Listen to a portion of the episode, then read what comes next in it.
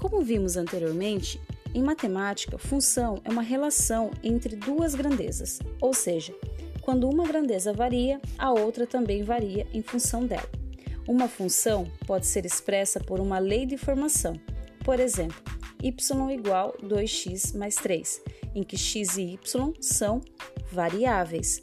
Geralmente utilizamos o x como variável independente e o y como variável dependente. Ou seja, para cada valor de x, teremos um valor ou resposta de y.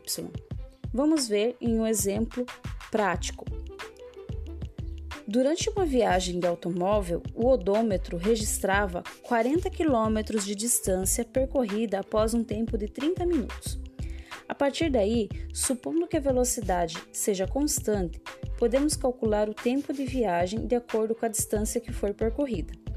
Se para 40 km de distância o tempo é meia hora, então para uma distância de 80 km o tempo será de uma hora.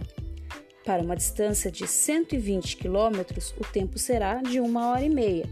A cada 40 km que acrescentarmos, acrescentamos 30 minutos no tempo. Neste exemplo, as grandezas são a distância e o tempo. Como a velocidade é constante, sempre que multiplicamos os valores da distância e do tempo, obtemos o mesmo valor, que neste caso é a velocidade média de 80 km por hora.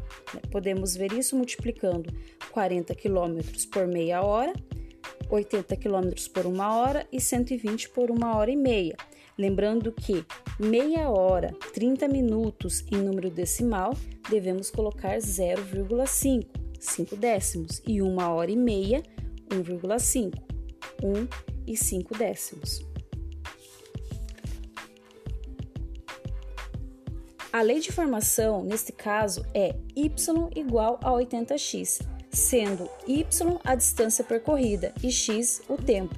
Se x for 2 horas, y é igual a 80 vezes 2, ou seja, 160 km. Ou seja, a distância está em função do tempo.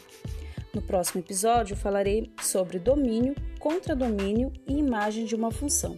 Até a próxima!